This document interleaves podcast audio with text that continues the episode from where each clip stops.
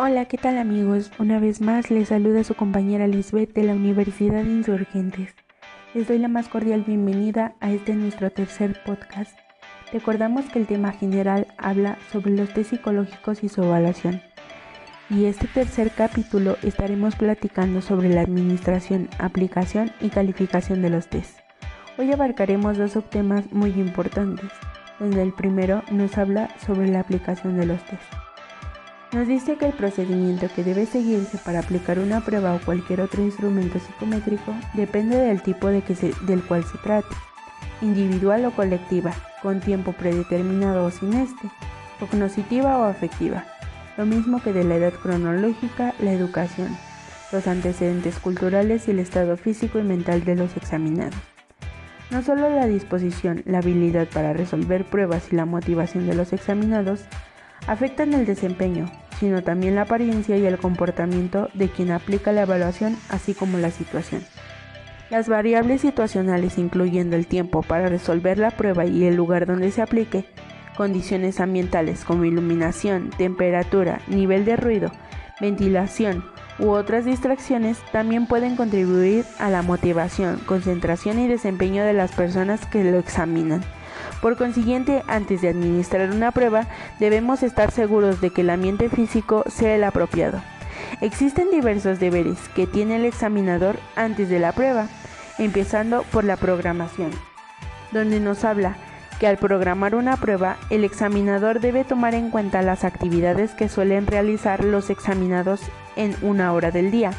El tiempo de la prueba casi nunca debe excederse de una hora al tratarse de niños pequeños u hora y media cuando son niños de secundaria, debido a que 30 minutos es el límite de tiempo en que un niño de nivel preescolar y de primaria puede permanecer atento a las tareas de una prueba. Puede requerirse más de una sesión para administrarse pruebas extensas a niños pequeños. Otro de los puntos importantes es el consentimiento informado.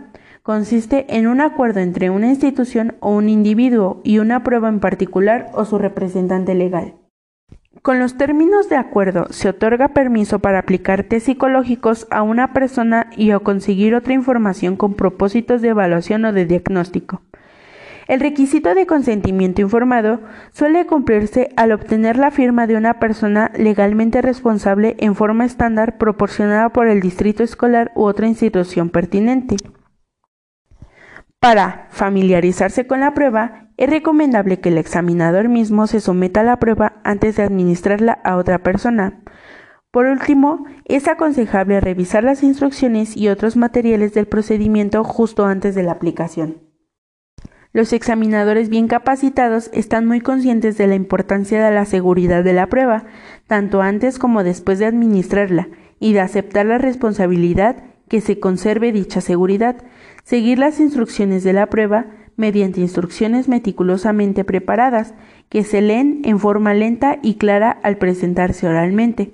Se informa a los examinados sobre los objetivos de la prueba y cómo anotar sus respuestas. Se pide a los examinadores de pruebas estandarizadas que se sigan cuidadosamente las instrucciones de administración, aun cuando una explicación adicional podría esclarecer la tarea para los examinados. El ingenio para resolver pruebas parece ser una capacidad específica, no general, para identificar claves que se desarrollan en los estudiantes al madurar y compartir información sobre la forma de resolver pruebas. Las instrucciones para pruebas objetivas suelen incluir consejos sobre omitir un reactivo o adivinar cuando se duda sobre la respuesta correcta, adivinar lo que es más probable cuando los reactivos son difíciles o muy elaborados, origina más inflación de la calificación en reactivos de falso verdadero que en pruebas de opción múltiple. Después de administrar una prueba individual, el examinador debe recoger y guardar en un lugar seguro todos los materiales de la prueba. Es preciso animar a los examinados sobre su desempeño, tal vez darles alguna pequeña recompensa si se trata de niños y conducirlos a un lugar adecuado. En pruebas adaptativas o a la medida, los reactivos específicos aplicados a una prueba en particular depende de una capacidad calculada a partir de sus respuestas de reactivos previos. El segundo subtema importante es la calificación de los test donde las pruebas de ensayo pueden hacerse más efectivas al estructurar la tarea con claridad, de modo que la interpretación de una pregunta no varíe mucho de una persona a otra. La calificación puede basarse entonces en la calidad de la respuesta. Pueden tomarse varias medidas para que las calificaciones de las pruebas de ensayo sean más objetivas y confiables. Para empezar, el examinador debe decidir ya sea calificar la pregunta en conjunto o asignar pesos distintos a cada componente. La cantidad máxima de puntos asignados a un reactivo debe determinarse no solo por el juicio del examinador sobre la importancia del reactivo, sino también por la extensión asignada a la respuesta. Cuando las instrucciones especifican una respuesta de media página, el reactivo debe tener menor peso que cuando se requiere una respuesta de página completa. Las pruebas de ensayo pueden calificarse holística o analíticamente, pero en ambos casos debe informarse a los examinados cómo se revisarán las pruebas.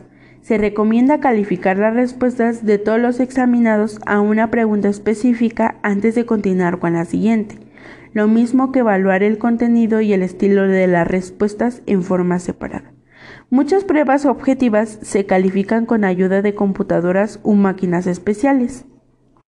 En general, la calificación a máquina es superior en términos de velocidad y precisión, pero un punto muy importante es que menos o es menos flexible que la realizada a mano. La evaluación de muchos tests de inteligencia y personalidad individuales no es del todo objetiva y pueden cometer errores graves tanto los profesionales como el personal capacitado. Las calificaciones brutas con frecuencia se convierten en percentiles o calificaciones estándar, con el fin de calcular porcentajes, realizar comparaciones e interpretar calificaciones. Espero esta información haya sido útil para todos ustedes y muy interesante ante todo. Les doy las gracias por haberme escuchado, nos vemos en el próximo capítulo y excelente día.